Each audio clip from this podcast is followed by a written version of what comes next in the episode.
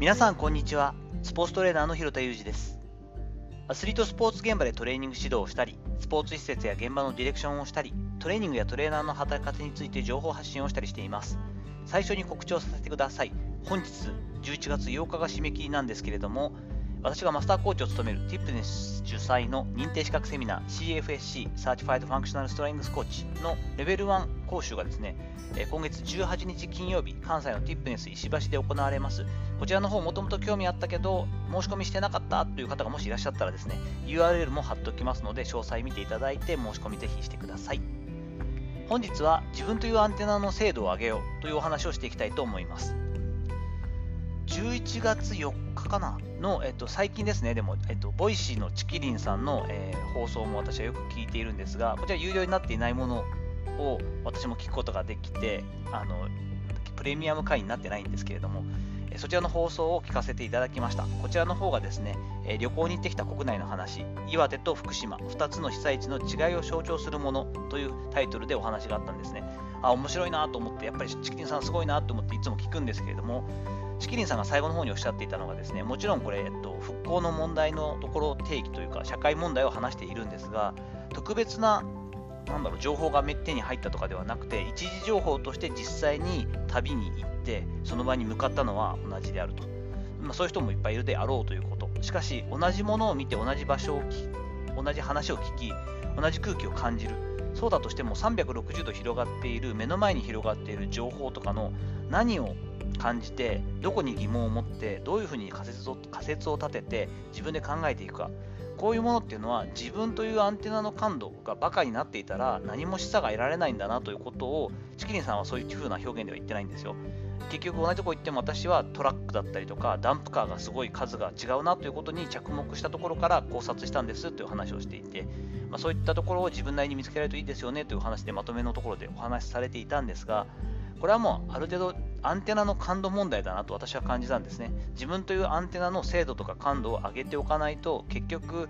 入ってきている貴重な情報とか気づきに自分が気づけなくなる。まあそれがある意味典型的な老化現象の一番の原因になっていくのかななんていうのも感じたんですね。自分の価値観とか倫理観とかが広がっていかなかったり気づきがない。その都度アップデートされていかない。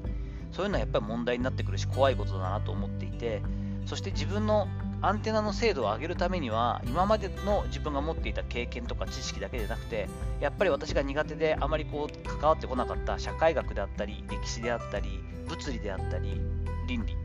そういったものも結局学ぶべきなんだろうなということを最近感じていろんな、まあ、自分の直接専門性とかに関係ない本だったりとか動画を見たりしているんですけれどもその上でですねやはりこう昔から言われることではありますけれども意識的に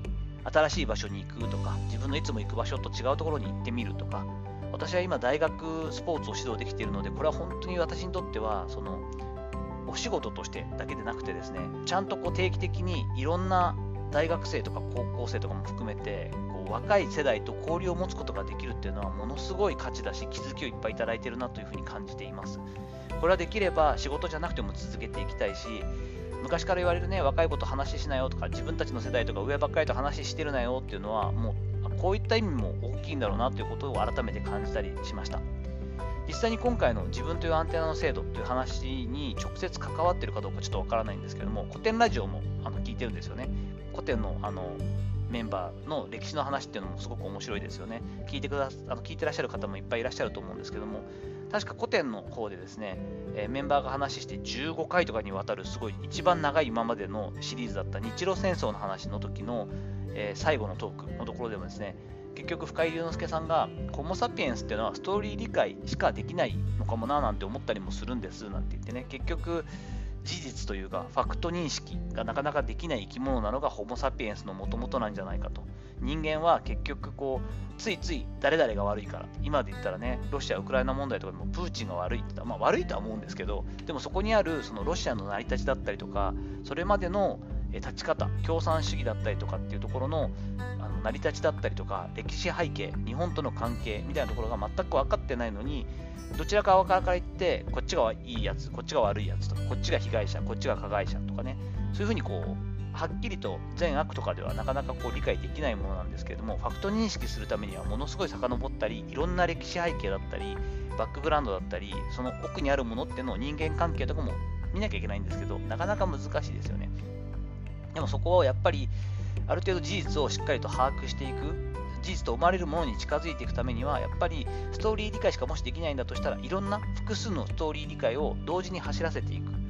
まあ、こっちサイドから見て、例えばロシア側から見たら今の問題はこう、ウクライナ側から見たらこう、それを見守る中国からしたらこう、日本の立場で言ったらこうといったように、こう複数のストーリー理解っていうのをやっぱ、じゃあ、あっち側から見たらどういう理屈になってるんだろう、どういうことが困ってるんだろう、どういう名目で戦争にしなきゃいけなかったんだろうみたいなところっていうのをやっぱやっていかないと、ファクト認識、事実をしっかり、ある程度客観的でみんながそういうことかもしれないねと思うような事実に近いところにたどり着くのはできないのかななんていうのも、今回の自分というアンテナの精度を考えた上で気づいたりしたことになったりしました。さて、いかがだったでしょうかちょっと最後の方、古典の話したら余計ややこしくなっちゃったかもしれないですけれども、えー、私が感じた自分というアンテナの精度を上げようということに関しての、えー、アウトプットをさせていただく回にしました。本日の話のご意見やご感想などあれば、レター機能を使ったりコメント欄にお願いいたします。いいねやフォローも引き続きお待ちしております。どうぞよろしくお願いいたします。本日も最後までお聴きいただきありがとうございました。この後も充実した時間をお過ごしください。それではまたお会いしましょう。広田裕二でした。